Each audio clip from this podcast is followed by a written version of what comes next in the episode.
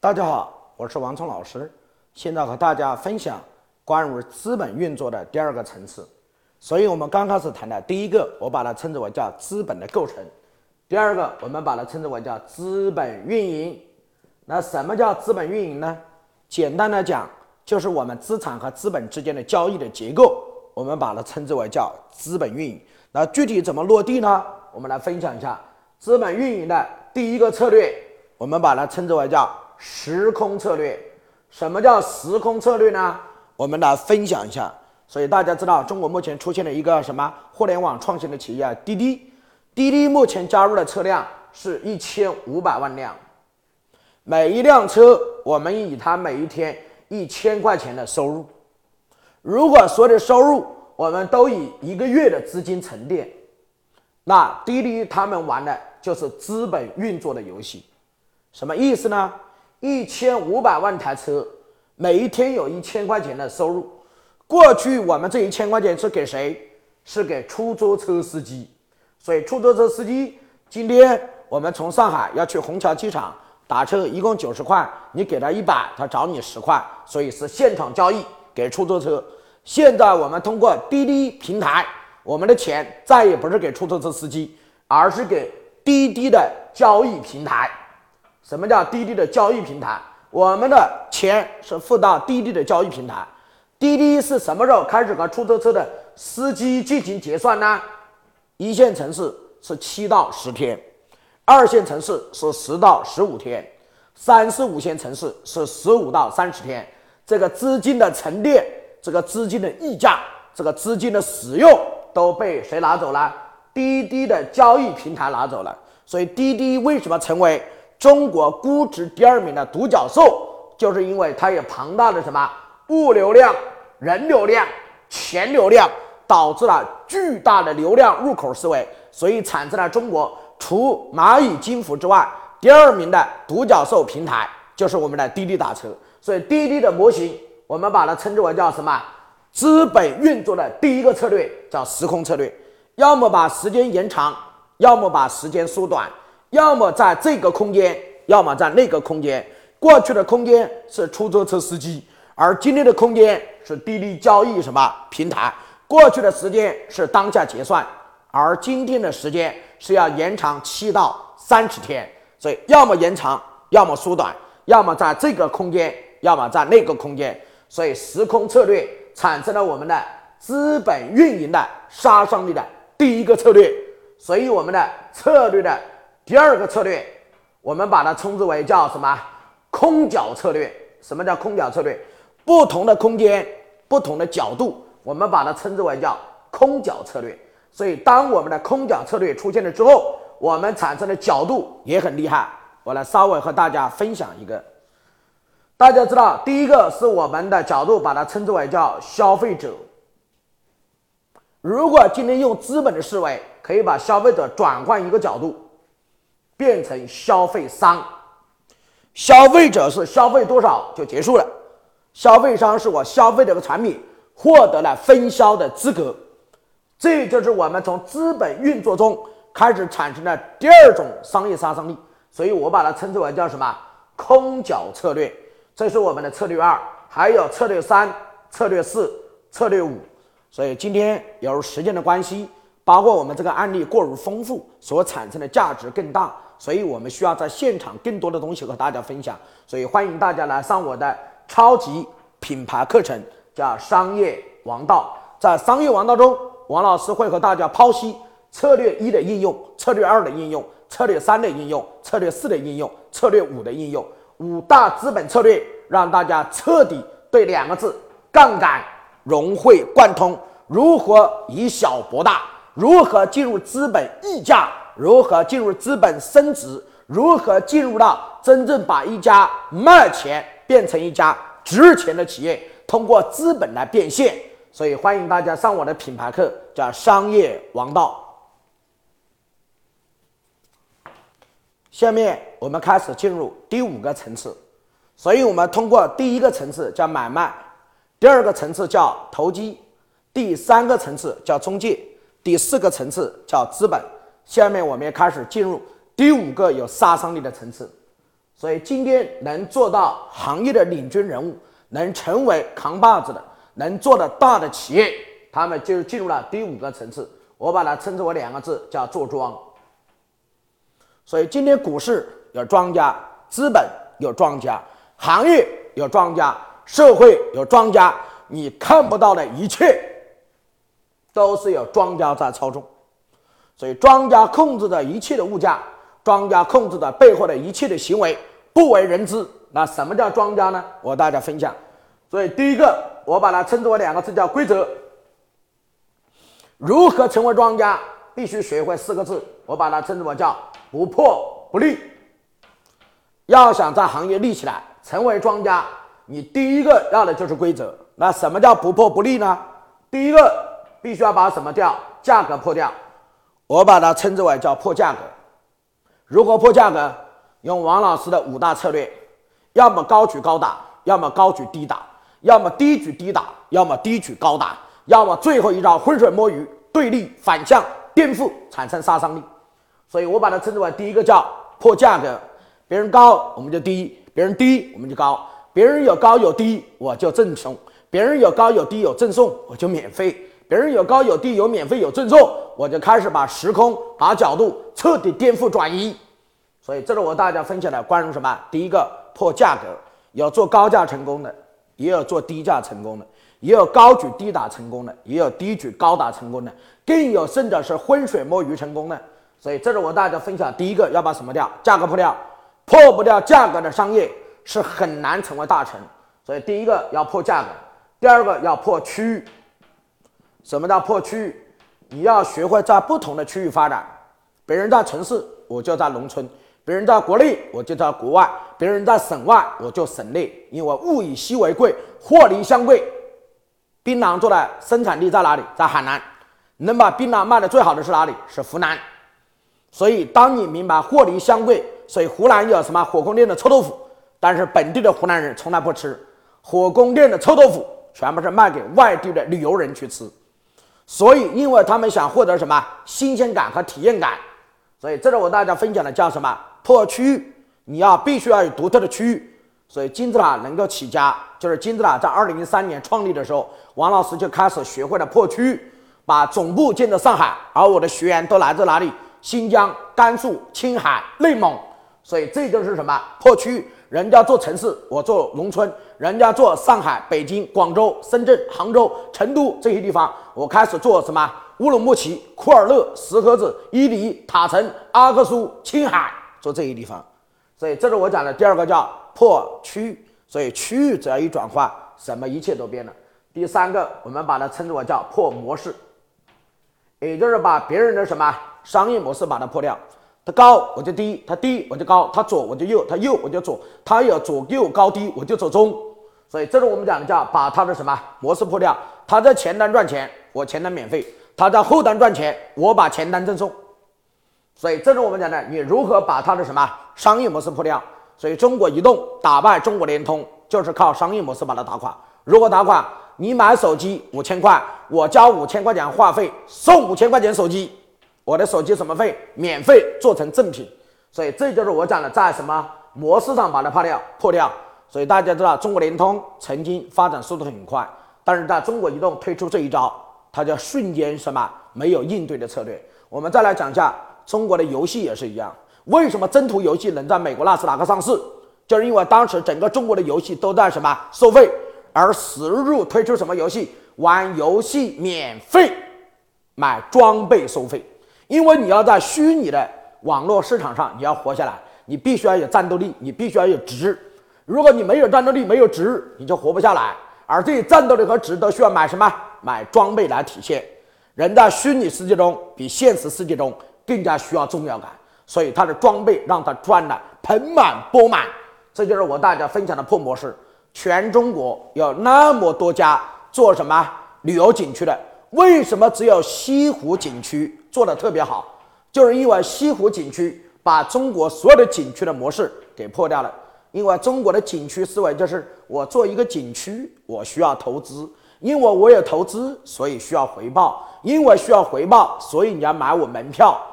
因为他收门票去的人就少，因为去的人少，形成恶性循环，他的商铺也租不出去，因为商铺租不出去，他的收入更少。而西湖把这个模式破掉，西湖直接把西湖什么费免费，因为西湖免费，人流量众多，从一年两千多万的人流量到现在一年两个多亿的人流量，有人流就会有物流。有人流和物流，就一定有钱流；有人的地方，就一定有需求；有需求的地方，就一定有生意；有生意的地方，一定有利可图。所以，这就是我大家分享的要要把什么破掉？模式破掉。所以，我们可以看到，西湖用免费的模式打败天下所有的景区，而我们的庆丰包子用爆爆款的模式征服全球，成为中国第一个超百亿级的包子店。同样，我们看到苹果用产业链的模式征服全球，这些之所以能做庄，就是因为他们把它过去的什么无数的模式给它破掉了。所以时间关系，王老师只能和大家分享做庄的如何破价格，如何破区域，如何什么破模式。当然，我们还有第四个，还有什么第五个？欢迎更多的同学想要做庄的，我们一起来什么？告诉我参与如何把规则破掉，不破不立。建立你的什么商业帝国？所以这是我大家分享关于第一个叫规则，规则你必须要破掉。第二个，你要想成为庄家，必须要建立第二个叫关系，没有关系你就不可能成为庄家。那什么叫关系呢？关系的背后是什么呢？第一个，你必须要有什么关系？客户关系。客户没有和你高度的粘度，你就成为不了庄家。而所有的客户跟你有关系的背后只有四个字：一，客户能从你这儿得到别人给不了的好处，所以客户就会持续跟着你；第二个叫诱惑，你能给客户他内在和外在的需求，给他带来诱惑，只有好处和诱惑才会让客户产生什么劲粘性。那有人就问老师：我想客户粘性，但我都不知道客户从哪里来，所以王老师和大家分享，要想做庄。就必须要知道客户从哪里来。首先，必须要问自己三个最重要的问题。第一个问题：我的客户是谁？客户是水，水能载舟，亦能覆舟。只要一个企业家解决了客户问题，其他的问题都可以迎刃而解。所以，第一句话叫“我的客户是谁”。第二个，我要思考。谁的客户是我的客户？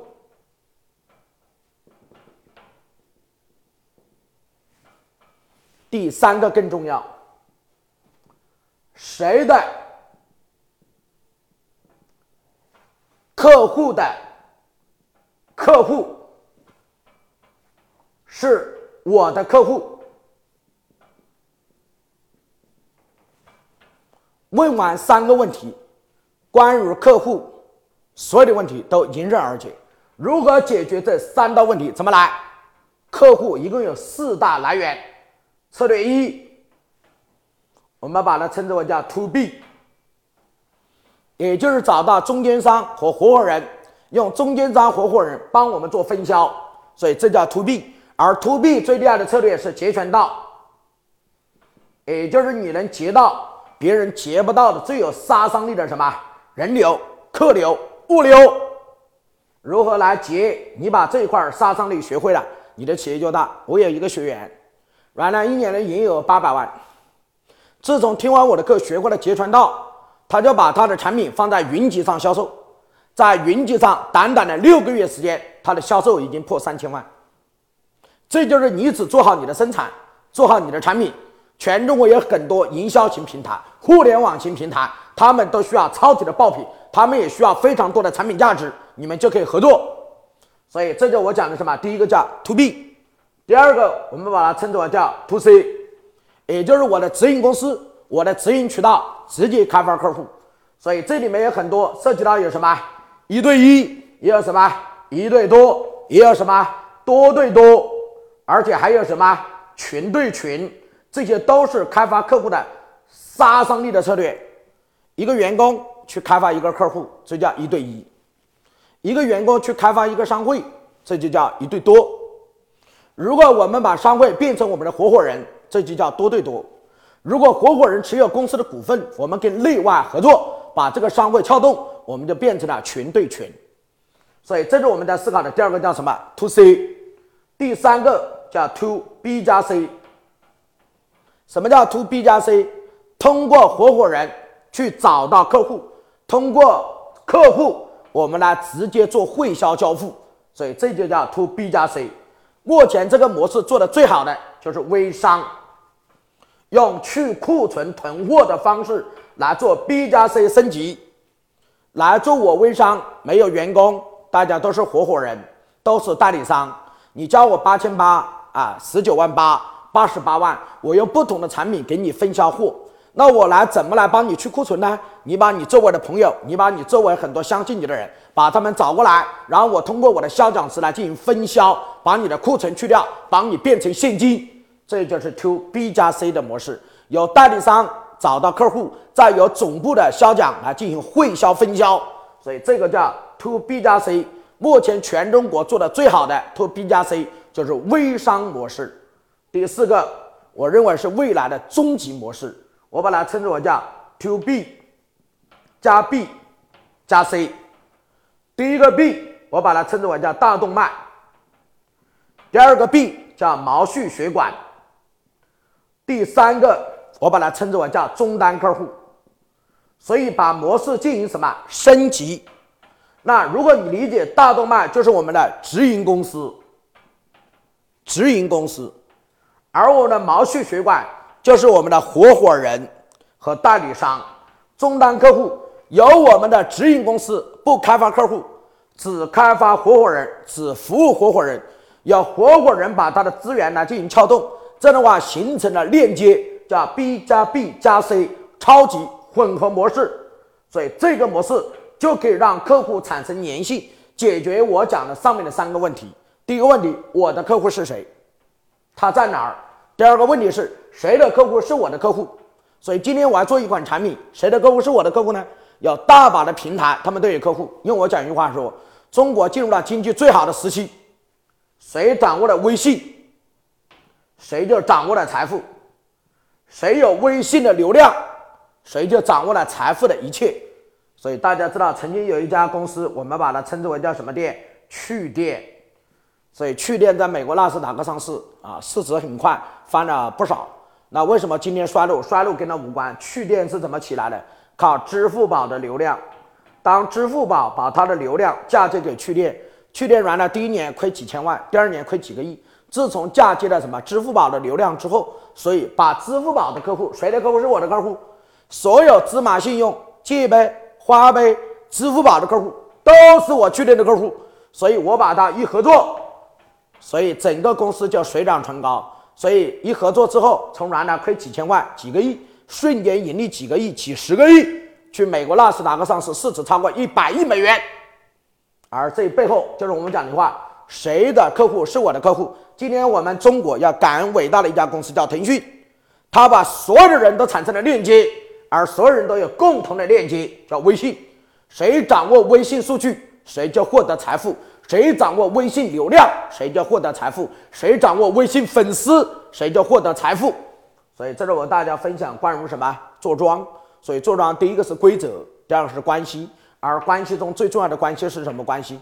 客户关系。所以客户关系忘了之后，第二个关系什么关系？股东关系。为什么滴滴打车要请柳传志的女儿柳青来做总裁？这就是股东关系。为什么滴滴打车在很多城市没有营业执照，它依然可以在各个城市运营？因为它有独特的股东关系。这些股东关系让它在各个政府中有运什么有余，所以可以获得什么做庄的机会。所以这是我大家关于什么分享这一块，能给大家带来巨大的启发。一个庄家必须要靠左右的支撑力。第一个，把规则破掉；第二，建立起自己的股东关系、客户关系、员工关系，左右两个支撑力，就把你形成庄家思维。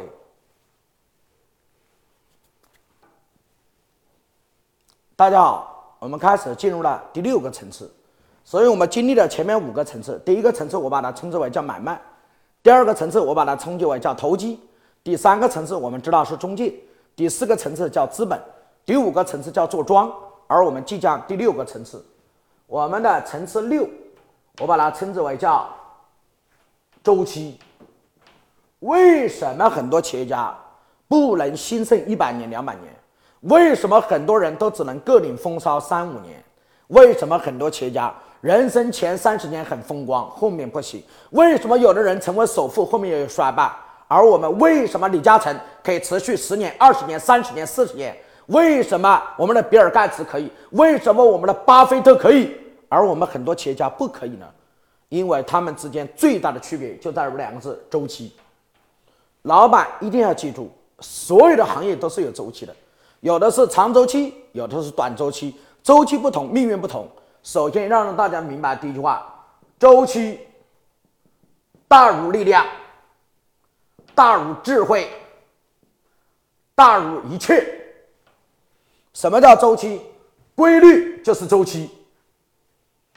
所有的企业之所以能发展，都是遵循规律。香港发展的差不多了。他们就开始来大陆，大陆发展差不多了，欧洲有机会，他们去欧洲，所以这就是什么？告诉我规律。我们举例来讲，财富的规律，我们把它称之为叫水为什么财？理解水的流动性，就会知道财富的规律。水往什么流？低处流。所以大家看一下，过去我们整个国家最差的是什么？告诉我，在下面中国这一国家叫第三世界国家，落后国家。在上面是什么？告诉我，发展中国家，像韩国这一国家，在上面是哪里？是日本这一国家，在上面是哪里？是欧洲，在上面是什么？美国。所以那个时候，所有的人看到中国政权稳定，就开始把美国的、欧洲的很多东西复制到什么？告诉我，中国，他们开始获得了财富。所以大家也知道，今天的支付宝，在美国就叫什么？Pay PayPal。今天我们中国的什么 QQ？在美国就叫什么 ICQ，所以今天中国的滴滴打车在美国就是什么 Uber。为什么这些公司获得财富？第一，他听到别人听不到的；第二，他看到别人看不到的；第三，他做到别人做不到的。然后通过两个字复制，复制什么？按照水的规律，水往低处流，来到不发达的地方，来到价值洼地，他们就产生了财富价值的效应结果。我们再来看一下，经过四十年的改革开放。中国已经开始来到这儿，所以上面是什么？告诉我，美国、中国、欧洲、日本，什么？告诉我，然后再是韩国这一国家，然后再是下面这一国家。如果我们再想获得财富，我们必须要懂下一个什么？告诉我，水流动的规律。所以我认为这些地方是哪里？是东南亚，是哪里？是非洲。在未来十年、二十年、三十年，无数重要的机会在东南亚，在中亚。在非洲，所以大家知道，一九四九年中国获得解放，非洲总人口才两三个亿，到现在二零一七年，非洲总人口已经超过十二个亿。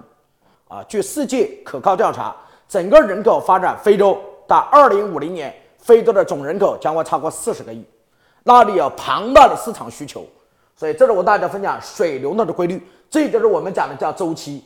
那周期怎么应用呢？我大家分享。人生中最重要的几个周期，如果我们了解这几个周期，我们就可以懂得规律，按规律行事情，我们就可以事半功倍，获得价值。如何进入周期？我们来看，第一个，我们把它称之为叫什么？周期一。什么叫周期一呢？第一个叫行业周期。任何行业都有周期，无非是长周期和短周期。企业为什么会输掉？因为在短周期内做长时间投入，所以我们输掉。所以中国的制造业是某一个时间段内的短周期。如果你没有升级，没有往更高端的高端智能制造，如果是这样，我们的企业就会输掉。为什么？因为我们没有意识到行业是有周期的。所以大家知道，可口可乐原来做什么？做除虫剂，后面做什么？做工业机械。那后面做什么？做碳酸饮料，进入服务业。然后今天做什么？做多元化产业投资。李嘉诚原来做什么？做塑胶花，后面做什么？香港做房地产投资，后面进入了内地做什么？地产以及多元化商场、超市种种投资，包括屈臣氏，包括百家。所以，而今天的李嘉诚已经全面投资欧洲几千亿，核心在哪儿？他已经把它变成了一家多元化产业投资集团。三星原来做什么？卖咸鱼的，后面做什么？做电子半导体贸易，后面做什么？做工业制造。今天三星已经变成了全球最大的产业投资集团之一。所以这个我把它称之为叫什么？行业周期。所有的行业都有周期，有短周期，有中周期，有长周期。高手就是顺周期而行而获得财富人生，而普通人就是逆周期而行。像中国一样，中国越来越重视环保，金山银山啊，绿水青山就是金山银山，越来越重视环保，环保给我们带来的价值，所以低端制造污染的行业都会被中国所什么所淘汰。所以这是我讲的叫什么周期？行业周期。而我们讲的第二个周期是我们的什么周期？人生周期。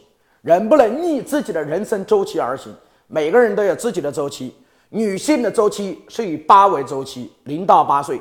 八到十八岁，十八到二十八岁，二十八到三十八，三十八到四十八，四十八岁之后，这是女性的周期，而男性的周期是以零为周期。所以每一个的周期不同，导致整个男女的什么不同？男女平等指的是人格、精神和无数的平等，但没有代表在现实和生活上的平等。所以这是我讲的第二个叫什么？人生周期。你的每一个周期，你该进入。人生最大的悲哀是只记得自己的生理周期，而忘记了自己的人生周期。人在不同的周期要学会不同的周期安排，这样的话就叫依规律而行。该谈恋爱的时候要谈恋爱，该结婚的时候要结婚，该生孩子的时候要生孩子，该做事业的时候要做事业。人生最大的误区就是在生孩子的时候做事业，在做事业的时候生孩子，所以你一事什么无成？为什么一事无成？没有按照自己的周期性规律来做安排，任何人都大不过周期性规律，必须在周期性规律内把自己往上什么推升和飞翔。所以今天也一样，无论是王健林也好，还是马化腾也好，还是张朝阳也好，还是我们看到的所有的商业大佬，任何人只要没有踩中时代的节奏，没有顺应时代和行业发展的周期，他们都会被社会时代所淘汰。没有成功的老板，只有时代的老板；没有大成者。只有依周期而行的人，凡依周期而行，不成也是大成。无论怎么样，你都会获得社会的成就，因为你顺规律而行，规律就会把你的人生给托起来。而第三个最大的周期是社会周期。为什么我经常跟学员说一句话：房地产值不值得投资呢？中国的房地产目前的泡沫到了什么程度呢？我们还要不要买房呢？所以很多学员问我这些问题。我认为，在中国，除了少数几个城市还具备重大的投资价值以外，其他的很多地方已经不具备重大的投资价值，而且这种泡沫和风险越来越大，依赖于我对整个社会周期的判断。社会每个时代都有每个时代的周期，每个时代都有每个时代的特征，所以我认为中国的房地产已经进入了社会周期的最后的时间。所以，凡是在这几年大量投资房产的高价进入的。都会成为接盘侠。为什么成为接盘侠？因为你忽略了社会性周期。记住，房价不可能一直上涨，它一定是周期性的什么波动性什么规律，而不是我们讲的一直什么告诉我往上走。所以，中国很多投资者只能接受房价往上涨，却从来不能接受房价往下跌。房价有涨就一定有跌，有阴就一定有阳。有高就一定有低，有对就一定有错，有是就一定有非，有光就一定有影子。看到影子就知道一定有光，看到涨就一定要看到风险，这才是一个成熟的投资者。成熟的投资者从来不只是看到收益，而他看到的是收益背后的风险。所以这是我大家分享的关于什么周期。所以周期一、周期二、周期三。那很多同学会问老师：我怎么把握好我的行业周期呢？我怎么把握好我的人生周期呢？我怎么知道当下的社会进程、当下社会进入到哪个阶段呢？